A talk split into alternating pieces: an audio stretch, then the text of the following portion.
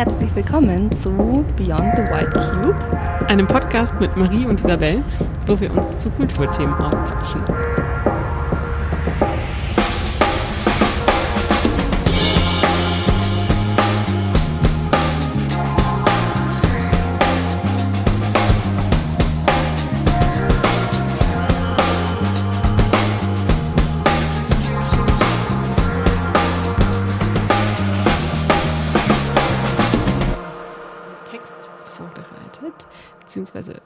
Unterhalten uns heute zu einem Text, nämlich Inside the White Cube, ähm, 1976 das erste Mal erschienen, von Brian O'Doherty, einem irischen Künstler, verfasst.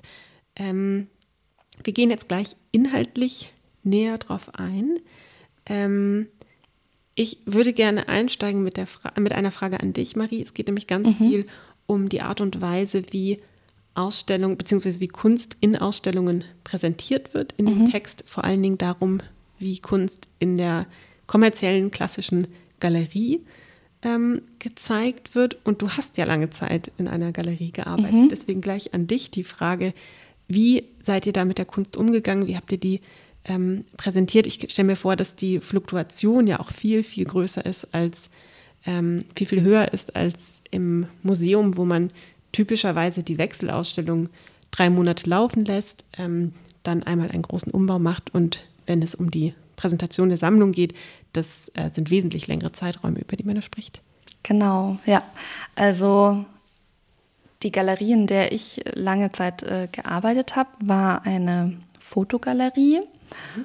Ein spannendes Konzept, weil ähm, dort hauptsächlich Fotografien in bestimmten Auflagen verkauft werden. Also ähm, meistens waren die Auflagen so 100 oder 150. Also es bedeutet, von einem Fotomotiv gibt es 100 Exemplare, die man kaufen kann.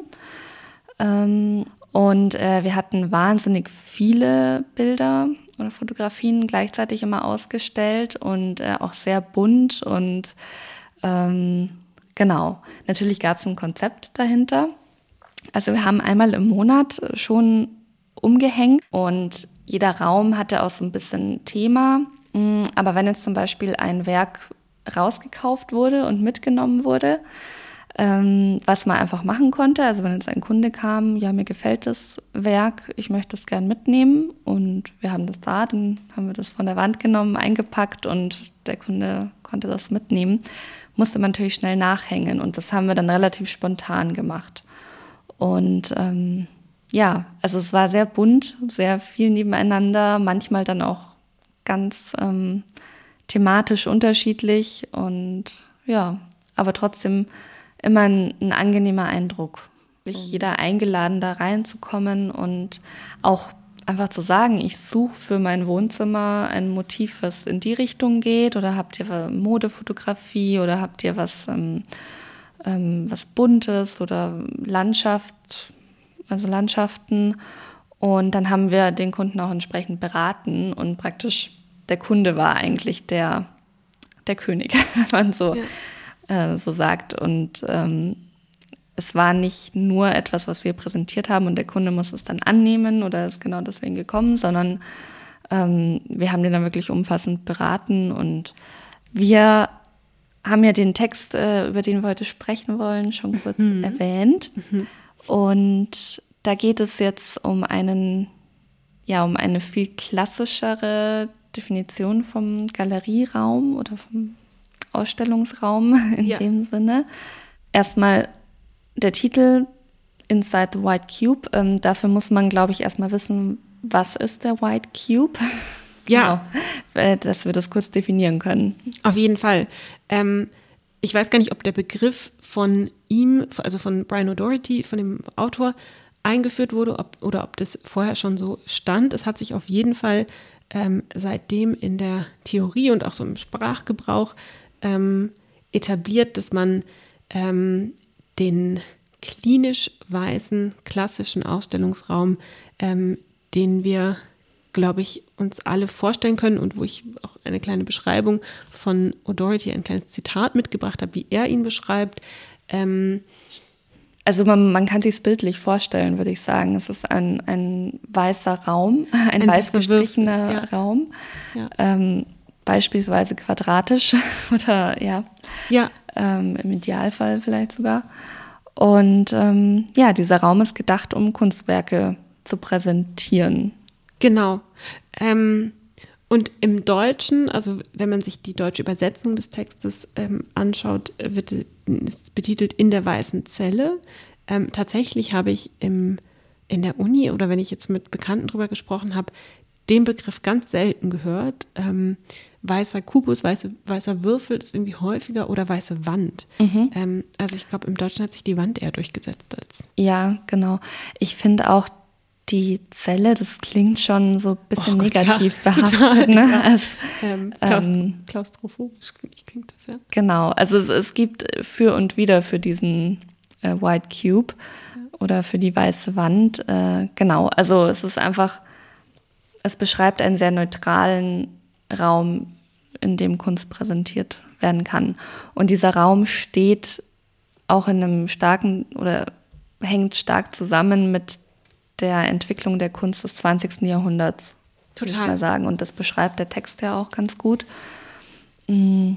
Ja, ich habe, ähm, wenn ich da kurz reingrätschen darf, mhm. ähm, die, ein Zitat von, von ihm selbst mitgebracht, beziehungsweise halt jetzt aus der deutschen Übersetzung, ähm, nämlich seine Beschreibung von der weißen Zelle. Und ich habe mhm. hab den ersten Satz gerade nochmal überflogen und dachte mir, naja gut, dann passt die Zelle vielleicht doch.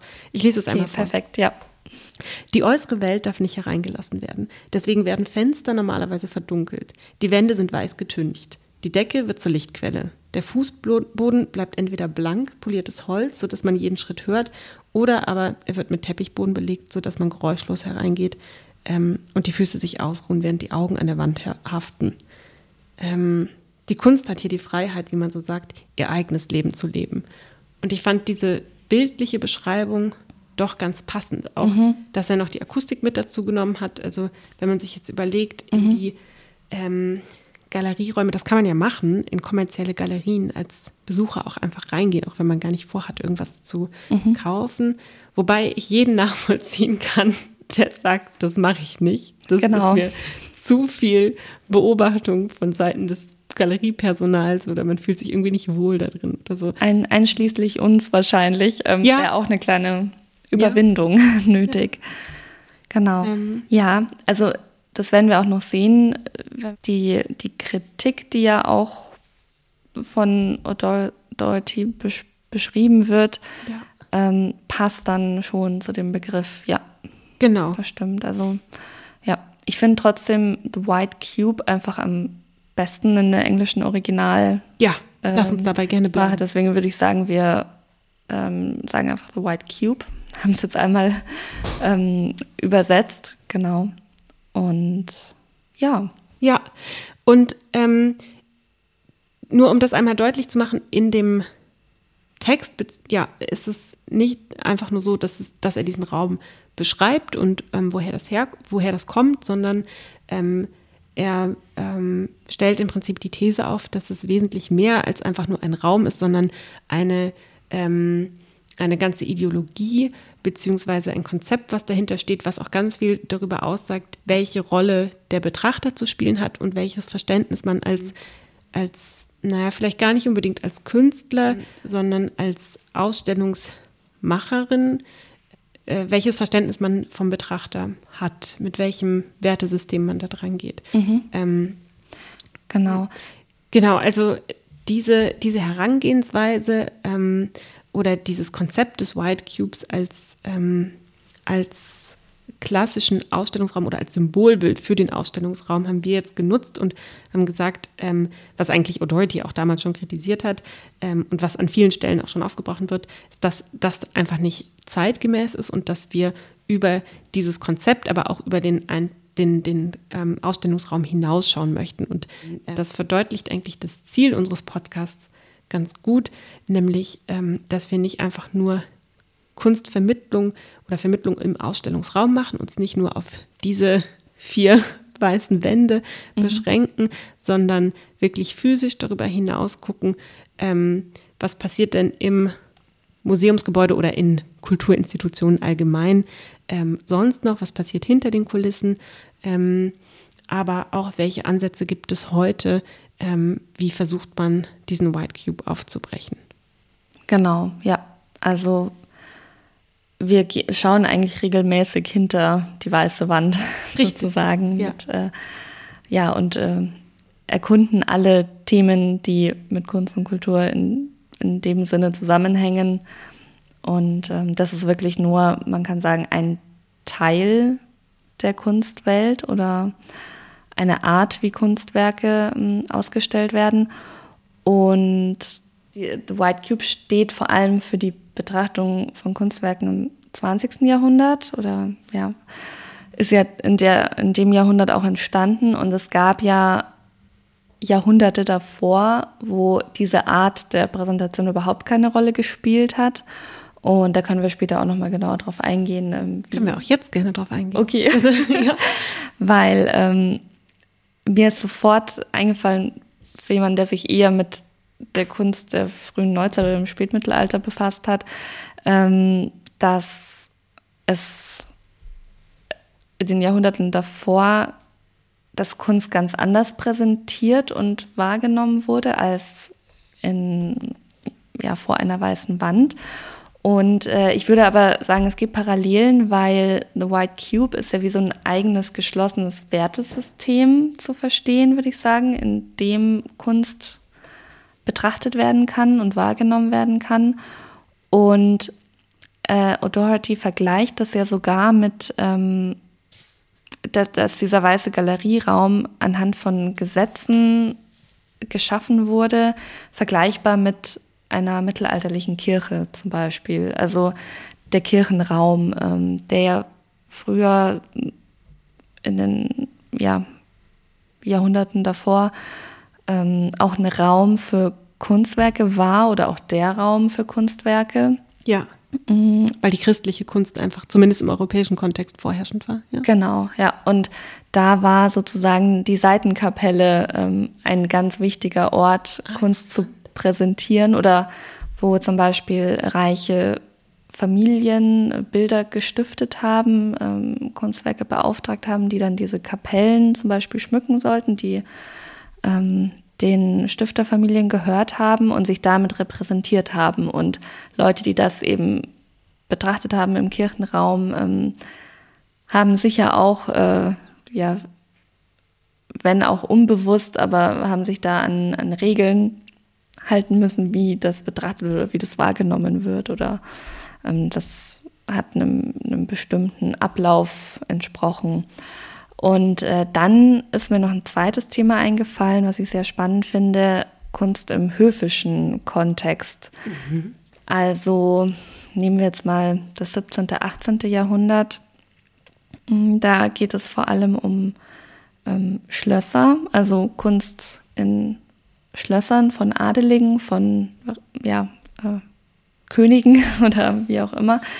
Ähm, die ja diese Schlösser haben gestalten lassen, um sich zu repräsentieren und da auch wirklich die größten Künstler beauftragt haben, das auszugestalten, zum Beispiel mit Decken, Malereien, ähm, die wahnsinnig aufwendig und äh, ja, da, da wurden keine Mühen gescheut, die zu schaffen. Mhm. Und wenn man sich genauer mit diesen, zum Beispiel diesen Deckengemälden auseinandersetzt, im höfischen Kontext, in solchen Schlössern, dann haben die, also dann befolgen diese Gemälde oder wie man die, die, zu, die wahrnimmt, also das hat eine, eine gewisse Regelfolge, also oder die haben eine Funktion, so mhm. würde ich das nennen. Mhm. Ähm, also man hat zum Beispiel eine mythologische Szene an der Decke, die ähm, verschiedene Figuren darstellt und die haben bestimmte Aussagen. Und wenn jetzt ein Besucher in das Schloss kommt und diesen Gang durchwandelt oder da durchgeht äh, auf dem Weg zum äh, König, dann nimmt er das wahr und das sagt was aus und das funktioniert aber nur in diesem höfischen Kontext, also die Aussagekraft dieser Kunstwerke. Und das ist auch wieder so ein geschlossenes Wertesystem, würde ich sagen. Also es gibt zu verschiedenen Zeiten verschiedene Kontexte und Räume, in denen Kunst wahrgenommen wird und wie sie wahrgenommen wird. Das unterscheidet sich sehr stark. Aber so würde ich sagen, ist auch The White Cube ein, also diese, die weiße Zelle ein, ein Raum. Ein der, Konstrukt auch der Zeit. Ne? Also ja, ein Konstrukt ja. der Zeit. Aber das ähm, finde ich interessant, weil ich glaube, der, der Unterschied zu den Räumen, die du jetzt beschrieben hast, mhm. wäre ja dann, dass man hier versucht hat, einen kontextlosen Raum mhm. zu schaffen und ist aber, also, und das ist ja auch Dorothys ähm, größte Kritik daran, dass es einfach nicht funktioniert. Also ja. du hast immer einen Kontext und gerade ähm, wenn, ähm, ja, wenn man als Betrachter in, in den Raum hineingeht, dann bringst du deinen Kontext auch schon mit. Ähm, und das das ähm, zeigt er ja auch auf, dass eigentlich die letzte Konsequenz, die, die eigentlich, Konsequenz, die eigentliche Umsetzung ähm, des White Cubes erst dann erfolgt, wenn du eine ähm, Ausstellungsansicht fotografierst. Also erst mhm. in, in der Fotografie, erst wenn du so weiter abstrahierst, hierst, ja, sich so zeigen, wie er gedacht ist. Wobei mhm. auch, also auch, ja, ich bin überzeugt davon, dass es keinen kontextlosen Raum gibt. Ja. Also, weil der Raum selbst ja schon der Kontext irgendwie ist und die Geschichte der Entstehung bringt ja schon so viele Gedanken und Themen mit, dass der eigentlich gar nicht kontextlos sein kann, ja, wie du ja. das beschreibst, genau. Die, die Institutionen und auch, ja. Genau. genau. Ähm, vielleicht, vielleicht dazu können wir gleich mit der Frage anschließen, ähm, wie ist der White Cube eigentlich entstanden? Mhm. Ja. Es sei denn, du hast noch einen Punkt einzuwerfen. Nee, gar nicht, gar nicht. Du hattest ja schon angesprochen, dass ähm, Kunst traditionellerweise ganz anders gezeigt wurde oder in anderen Räumlichkeiten. Ähm, und dann kam es eigentlich erst im 19. Jahrhundert dazu, dass man Kunstausstellungen ganz bewusst konzipiert hat ähm, und nicht mehr in einem Raum oder in einem Kontext gezeigt hat, ähm, der auch noch einen anderen Nutzen hatte, zum Beispiel ähm, in Kirchen, im religiösen Kontext. Mhm. Man ist ja nicht ähm, nur in die Kirche gegangen, um Kunst zu betrachten oder um die Architektur zu bewundern, äh, genau. sondern äh, vor allen Dingen für die, ähm, für die Messe, also für andere. Genau, das war so ein netter Nebeneffekt, den man genutzt hat sozusagen. Ja. Ja. Ja, und ähm, diese, die Kunstausstellung ist eigentlich ähm, erst im 19. Jahrhundert in Frankreich entstanden. Da war der Salon das ähm, klassische, ähm, der klassische Ausstellungsraum, ein äh, Raum, der schon für die Öffentlichkeit zugänglich war, ähm, wo die Wände aber von oben bis unten mit Bildern behangen waren. Also wirklich, man kann sich das, St. Petersburger Hängung heißt das, mhm. Ähm, man kann sich das ganz ähm, dicht vorstellen, ganz wuselig. ähm, ähm, auch da gab es bestimmte Regeln tatsächlich. Es gab aber auch in der Kunst noch bestimmte Regeln, also zu ähm, was darf man auf welchem Format zeigen ähm, und ähm, was darf auf welche Höhe gehangen werden. besonders beliebt war natürlich das Mittelfeld, also so ungefähr auf Augenhöhe, dass man das gut betrachten konnte. Ähm, und die Bilder, die dann weniger stark im, also schwieriger zu, ähm, zu erreichen waren, schwieriger zu sehen waren, die waren natürlich dann nicht ganz so beliebt. Ähm, und man hat dann ganz viel mit ähm, Rahmen irgendwann gearbeitet, um sich vom Nachbarbild abzugrenzen. Das heißt, die Rahmen wurden dicker. Ich glaube, das kann man auch, zumindest wenn man so ein paar ähm, Ausstellungen, ein paar ähm, Werke aus der Zeit ähm, gesehen hat, äh, ist einem das vielleicht auch schon mal aufgefallen. Mhm. Mm, genau.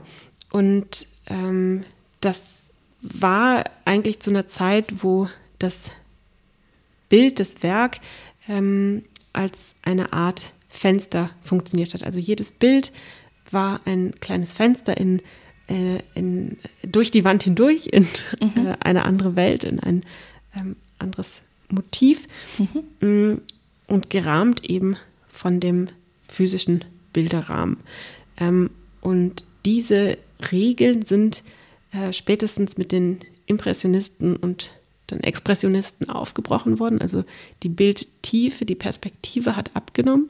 Mhm. Ähm, und letztendlich ist es dann in der Moderne, also äh, Anfang des 20. Jahrhunderts, ähm, darin geendet, dass das Bild ganz, ganz flächig wurde. Also ähm, spätestens mit der Abstraktion dann, also dass die, dass gar nicht mehr ähm, ja, Figuren oder Szenen dargestellt wurden, ähm, sondern einfach nur noch Formen oder vielleicht auch eine, eine monotone Bildfläche, also einfach eine Farbe.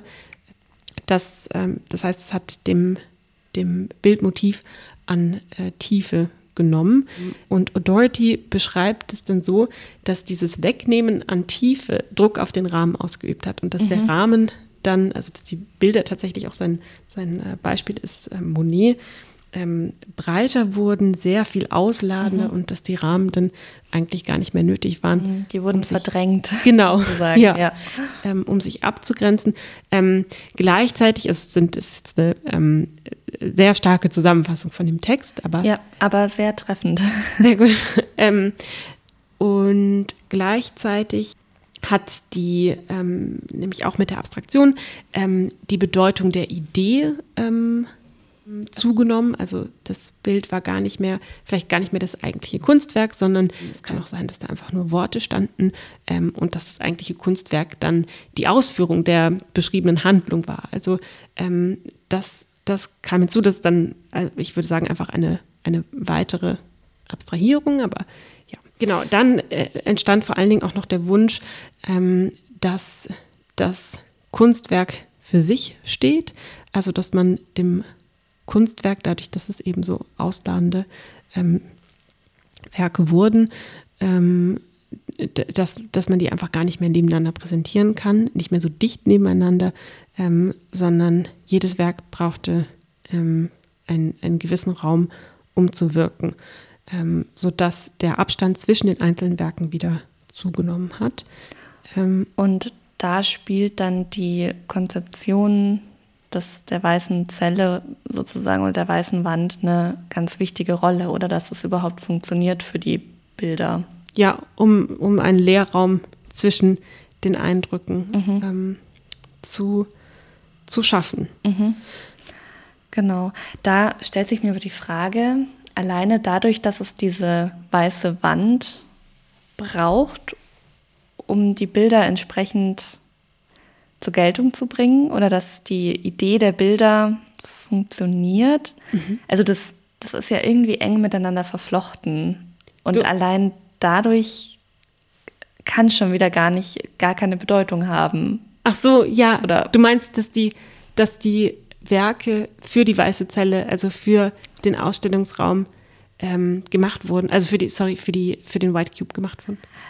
Unter anderem, ja, oder dass praktisch die Entwicklung irgendwie zusammenhängt. Also ja. dass, dass das miteinander verbunden ist und autark, also es könnte den, die weiße Wand nicht geben ohne die Bilder, die sich so entwickelt haben, wie du es gerade beschrieben hast. Der Spätmoderne also, Der Spätmoderne, ne? also, genau. Oder ja, eigentlich die. Ja. Also, oder klassisch so ein Monet-Bild. Ja. genau, ja. Weil man sich jetzt die Seerosen vorstellt. Ja. Zum Beispiel. Ich weiß gerade leider gar nicht, wie die Ausstellungsräume aussahen zur Zeit, als ähm, Monet zum Beispiel die, die Seerosen ja. Bilder gemalt hat. Mhm. Das wäre jetzt richtig interessant, nochmal nachzuschauen. Mhm. Ähm, so dieses Henne-Ei-Prinzip vielleicht, was war zuerst da? Ja, aber ich, ich meine, wir unterhalten uns ja über ein, also O'Doherty beschreibt ja, das glaube ich, kann man nicht häufig genug betonen, ähm, den kommerziellen Galerieraum. Und was er im Text ähm, nicht beantwortet, was mir, oder nicht erwähnt, was mir aber jetzt gerade als Gedanke kam, ähm, ist der Kunstmarkt. Und der hat sich natürlich in der Zeit ähm, ganz stark mitentwickelt. Mhm. Und das, glaube ich, darf man nicht ähm, unterschätzen. Weil ich habe gerade überlegt, als du ähm, gefragt hast, wofür, für welchen Kontext oder wie, mhm. wie hängt das eigentlich zusammen. Ähm, ich glaube, es wurde auch einfach viel kommerzieller von Künstlern gearbeitet. Das will ich jetzt gar nicht, also will ich Monet nicht unterstellen, das weiß ich nicht. Ähm, aber ich kann mir schon vorstellen, dass die ähm, Zunahme der, der Bedeutung des Kunstmarkts, dass das einen Einfluss auf Künstler hatte und dass man ähm, vielleicht mehr für, die, für den Kunstmarkt produziert hat und das natürlich auch heißt, okay, ich produziere, um in der Galerie auszustellen. Und ähm, wie Künstler mit dem Galerieraum umgegangen sind und dass das auch von Künstlern kritisiert wurde, das, ähm, das spricht ähm, Authority auf jeden Fall an. Da gibt es mhm. ganz unterschiedliche Ansätze. Ja, ja, würde ich absolut zustimmen. Also, dass die, das hat sich ja dann erst im, im 19. Jahrhundert mit den Künstlersalons, mit den ja. Ausstellungen entwickelt, dass Kunst explizit für den Verkauf, für den Kunstmarkt geschaffen wurde. Das gab es ja vorher dann in der Form nicht. Also das Beispiel mit der höfischen Kunst, da wurden Kunstwerke nicht geschaffen, um sie zu verkaufen, mhm. sozusagen. Mhm. und das ist ein ganz großer Turning Point, würde ich sagen, ähm, der, der sich dann im 20. Jahrhundert weiterentwickelt hat.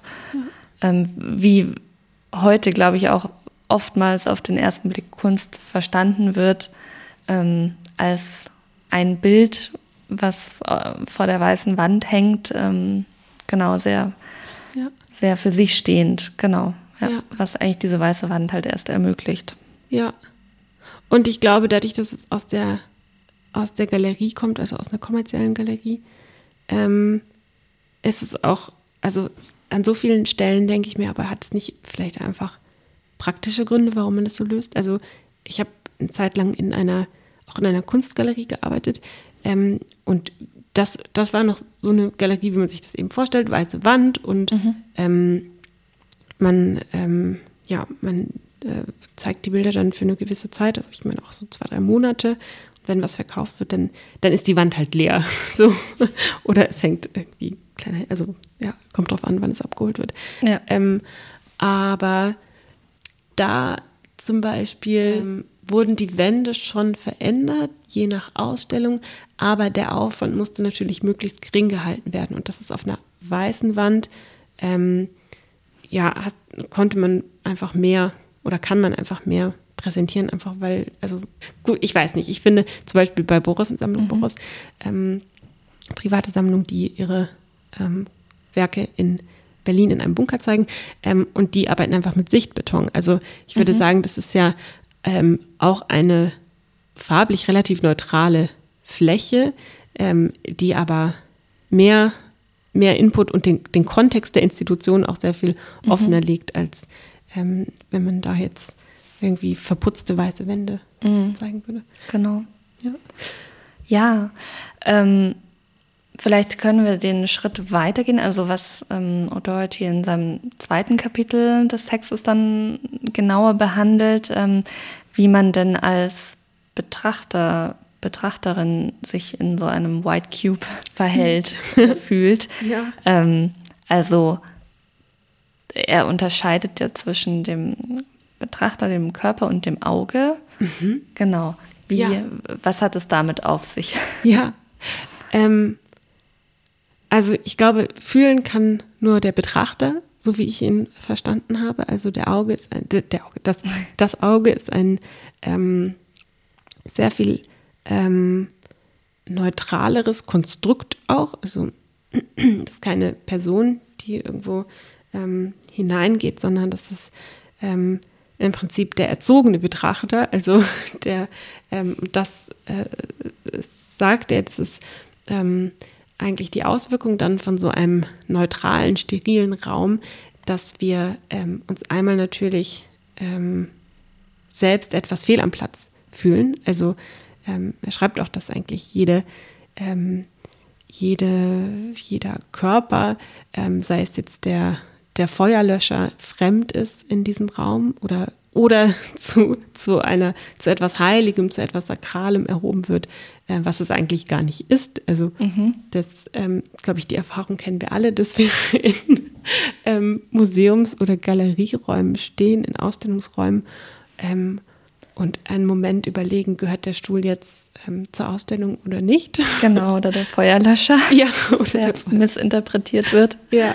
ja. Ähm, und ähm, darf ich hier eigentlich sein? Also, also, dieses, dieses Unwohlsein einmal, ähm, aber ähm, genau, dass, dass die Art der Präsentation einen auch dazu erzieht, ähm, seine, sein, seine Eindrücke, seine Emotionen, den Kontext, den man dann eben so mit sich bringt, die Gedanken, die man vielleicht vor dem ähm, Ausstellungsbesuch hatte, ähm, auszublenden und sehr viel sachlicher zu betrachten. Ähm, so sachlich, wie eben die Umgebung ist ähm, und einfach nur, dass es ne, das Auge ähm, auf Formen, auf Farben zu schauen, ähm, zu analysieren ähm, und gar nicht so sehr auf, auf eine emotionale Ebene zu gehen.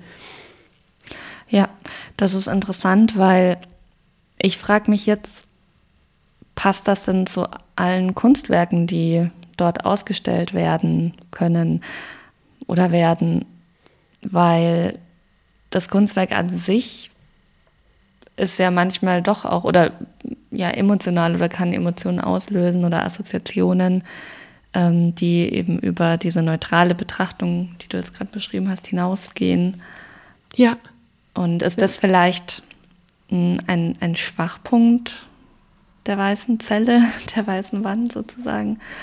Ähm, oder kritisiert das Odo heute auch? Oder? Ja, ja, ja, genau. Also er, ähm, doch, das kritisiert er auf jeden Fall. Ähm, ich habe gerade überlegt, vielleicht ist es dadurch, dass es äh, so eng ähm, zusammen entstanden ist, vielleicht ist es die richtige Ausstellungs- oder eine passende Ausstellungsart ähm, für zum Beispiel die, ähm, die späte Moderne, also weiß ich nicht, ähm, die abstrakten Expressionisten, ähm, die, die ja wirklich sehr abstrakt gearbeitet haben. Ja.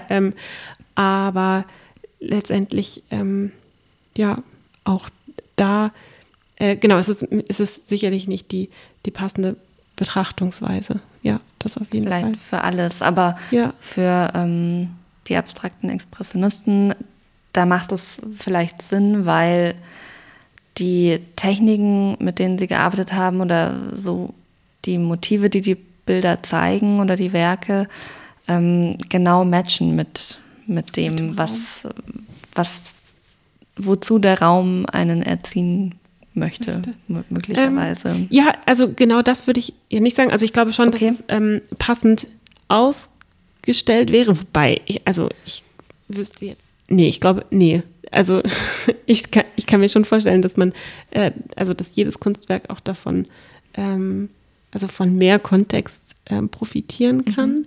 Also wenn wir jetzt wirklich nur über die, über die Wand sprechen, ich glaube, was viel, viel ähm, wichtiger ist, was, was ist denn mit der Idee des weißen Raumes und was, ähm, deswegen habe ich gerade unterschieden zwischen Betrachtungsweise und mhm. Ausstellungsweise. Mhm. Ähm, und was sagt es über die Haltung der Institution ähm, aus, wenn man Kunst so zeigt?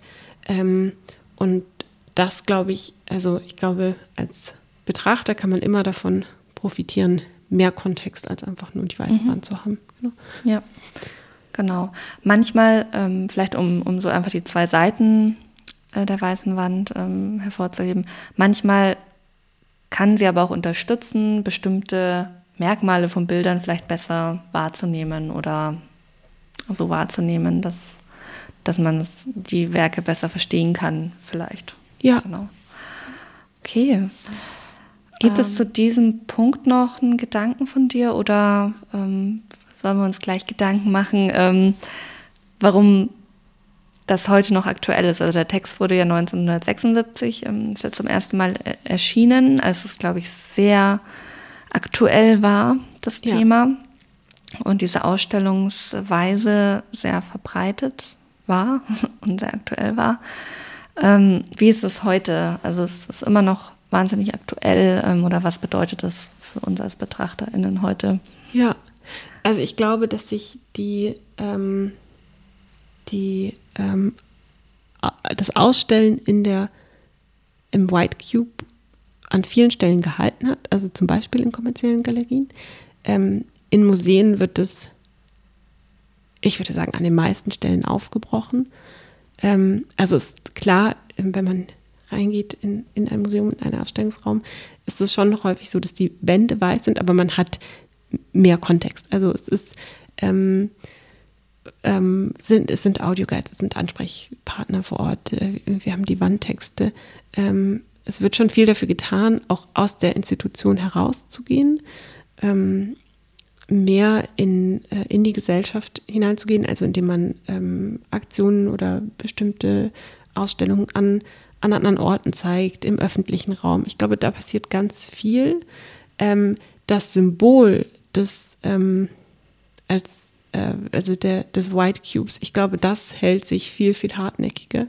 Ähm, und dass dieses Gefühl von, ähm, das Museum ist etwas Sakrales, ein Raum, ein, ein Raum mit feststehenden Regeln, ähm, die ich nicht kenne, die ich ähm, vielleicht auch entschlüsseln muss.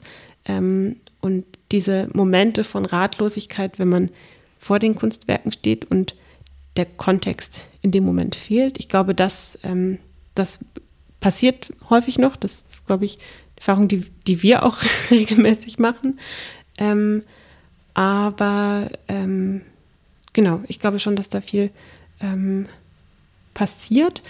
Mm, und das Wichtigste als Betrachter oder die, ja, die, die wichtigste Message als Betrachter, die man aus diesem Text sehen kann, ist eigentlich, dass ähm, ähm, einmal, genau, das als, als Ermunterung zu verstehen, auf den Kontext zu achten und dass es, dass eben keine Kunst kontextlos ähm, präsentiert wird. Also ähm, man sich einfach fragt, okay, was, also ist das jetzt hier ein Kunstmuseum? Ist es ähm, ein vielleicht ein ähm, experimenteller Raum, wie du ihn eben beschrieben mhm. hast?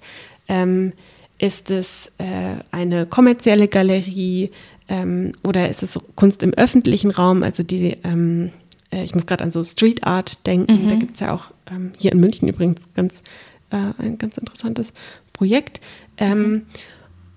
Und ähm, genau, also zu gucken, so in, in welchem Rahmen wird hier präsentiert und ähm, ist es vielleicht ein, ist es auch ein Rahmen, in dem ich Kunst erfahren möchte? Also mhm. die Frage kann man sich ja auch stellen ja. Ähm, und für sich so ein bisschen auszuprobieren, ähm, was gefällt mir denn eigentlich? Ja, genau. Ich würde auch sehen, es ist mittlerweile ähm, eines von vielen ähm, Konstrukten oder einer von vielen Räumen, in dem man Kunst erleben kann, wahrnehmen kann. Ähm, wie du sagst, eben die, die klassische Kunstgalerie, wo man Kunst kaufen kann, mm, ist oftmals noch so aufgebaut. Und äh, es erfüllt wahrscheinlich auch seinen, seinen Zweck. Ähm. Aber würdest du, sorry, da, da muss ich jetzt nochmal ja. nachfragen. Ähm, also klar, ähm, physisch im Erscheinungsbild ja, auf jeden Fall. Mhm. Aber glaubst du, dass sie auch bewusst so wählen, ähm, um, um so ein äh, Gefühl von ähm, ja, Heiligkeit oder wir sind mhm. auch so eine gewisse Abschottung irgendwie zu erreichen? Hm. Gute Frage. Ich glaube, also es scheint so, als wären die Galerien, die so aufgebaut sind und ähm, Werke, die dann meistens auch sehr ähm, speziell und höherpreisig sind, ähm, verkaufen, dass die schon auf einen sehr oder einen sehr ähm, kleinen Kundenkreis, kleinen Kundenkreis, ja. äh, kleinen, aber sehr interessierten und äh, gewählt, genau gewählt, ähm, eine, eine Kennerschaft äh, abzielen. Also es ist wirklich immer ein abhängig davon, wen man genau ansprechen möchte und ähm, ja. auf welche Art von Kunstwerk man verkauft, vermutlich. Ja. ähm, ob die funktionieren im White Cube oder nicht. Ja. Und äh, ja, also es ist mittlerweile, würde ich sagen, eine Facette von vielen, ja. ähm, die aber immer noch wichtig und äh, wichtig ist und einem immer noch immer wieder begegnet. Aber ich finde äh, nicht mehr, also nicht vorherrschend sein soll. Genau. das, glaube ich, ja. häufig nicht mehr ist. Ja. Genau. Super. Ähm, hat dich irgendwas an dem Text besonders beeindruckt oder gab es so Stellen, wo du so einen Moment hattest und dachtest, irgendwie, die dich überrascht haben oder die, die dich irgendwie besonders gefesselt haben? Ähm, irritiert? irritiert. Ja, ich gehe kurz nochmal in mich. Ja, bitte. ähm, also wenn nicht, dann nicht. Aber ja, ja, grad, es gab irgendwie so viele Momente, wo ich dachte, Wahnsinn. Ja. Ähm, da merkt man, dass er dass er ähm, kein Theoretiker ist und dann aber mhm. auch ähm, so Momente, wo ich dachte, ähm, dass also dass er irgendwie Dinge wahnsinnig passend ausgedrückt hat, die ich, ähm, die ich gar nicht unbedingt so formulieren oder in Worte fassen konnte. Und dann gab es so Momente, wo ich dachte, Entschuldigung, was hast du da gesagt? Das muss ich jetzt nochmal nachlesen. ja, ja. Gar nicht voll. Gerade wenn man den Originaltext auf Englisch liest, ist schon ähm, sehr komplex. Ja. Und was mich jetzt beeindruckt hat, auch in, in der Besprechung des Textes, ist es nochmal herausgekommen, dass er das wirklich sehr gut anhand der Entwicklung der Kunstwerke erklären konnte. Also, dass sich die, die Fläche im, im Kunstwerk dann, dass die wichtiger geworden ist, dass die Rahmen unwichtiger geworden sind und dadurch dann auch ja die, die Art der Hängung und ähm, der, der Präsentationsraum, dass die sich dann eben auch verändert haben und daraus dann eigentlich der, die, der White Cube entstanden ist oder funktioniert hat.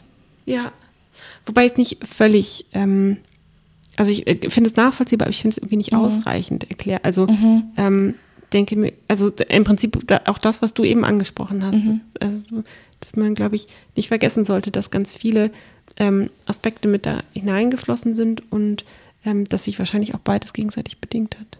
Ja, und ähm, dass es ja nicht nur um Bilder geht, sondern ja. es ja mittlerweile auch äh, raumgreifende Installationen, ähm, Skulpturen gibt, die äh, im White Cube ausgestellt werden und auch funktionieren, sozusagen. Aber das glaube ich. Interessanterweise habe ich ähm, da vorher mit einer, ähm, einer äh, Freundin drüber gesprochen, die aus dem Theaterbereich kommt. Mhm. Ähm, die, sie hat, äh, meine ich, zeitlang bildende Kunst studiert und ähm, ist dann aber irgendwie ins Theater gewechselt. Mhm. Ähm, Theorie ähm, auf der theaterwissenschaftlichen Seite mhm. Ähm, aus der Perspektive berichtet und ähm, dass die Bühne, ähm, und das fand ich ganz interessant, im Kontrast zum White Cube als Blackbox dargestellt wird. Also mhm. es ist die und dass man aber da ganz ähnliche Probleme hat, was, was das denn eigentlich mhm.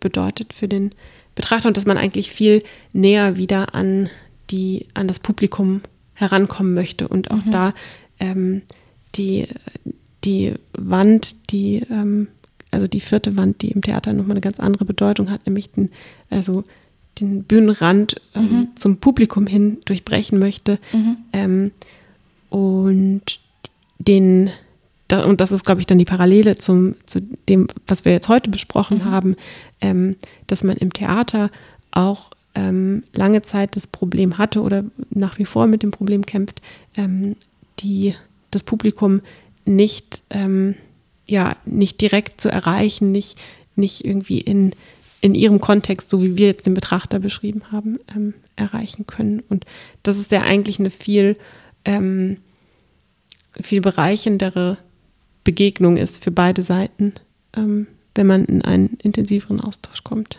Ja, ja. das ist eine, eine, coole Parallele, die, die es da gibt. Ja. ja. Spannend. Ja. Ähm, es gibt, sorry, das ist mir jetzt gerade ähm, noch eingefallen, ein Zitat von ihm, also von O'Doherty, ähm, wo, wo ich drüber gestolpert bin, weil er an manchen Stellen so wahnsinnig hart formuliert. Mhm. Ähm, genau, dieses aufgehoben, also äh, zu seiner Beschreibung ähm, zum, zum White Cube, ähm, dieses Aufgehobensein in Ewigkeit verleiht der Galerie den Charakter einer Vorhölle. Man muss schon einmal gestorben sein, um dort sein ja. zu können. Dieser Limbo-like ja. äh, Statues hat das ja. genannt, glaube ich, ja. Ähm, das ist tatsächlich für mich was, was ich sehr drastisch finde. Das das kann ich nicht so gut nachvollziehen. Ja, okay. so schlimm habe ich mich noch nie gefühlt ja. in, einem, in einer Galerie oder einem Ausstellungsraum. Mhm. Na gut, ich glaube, wir haben viele Aspekte besprochen, mhm. haben aber auch gemerkt, es ist wahnsinnig ähm, schwierig, diesen Text zu durchdringen. Ich glaube, man kann mm, wirklich. Das war ja nur ansatzweise jetzt. Genau, also äh, vielleicht auch noch mal dazu gesagt, wir haben versucht, einfach unser persönliches Verständnis von dem Text jetzt so ein bisschen ja. nachzuerzählen, zu besprechen, ähm, wie wir darüber denken als ähm, Personen, die schon oft in Ausstellungen gehen, sich Kunst anschauen. Ähm, Und ja, vielleicht ergeben sich noch mehrere Fragestellungen, die wir anhand des Textes nochmal besprechen können. Ja. Ja. Gut. Bin gespannt. Dann würde ich sagen, das ähm, war es für dieses Mal. Mhm. Beyond the White Cube. Und äh, wir freuen uns auf das nächste Thema. Du bist äh, nächstes Mal dran, ne? Ja.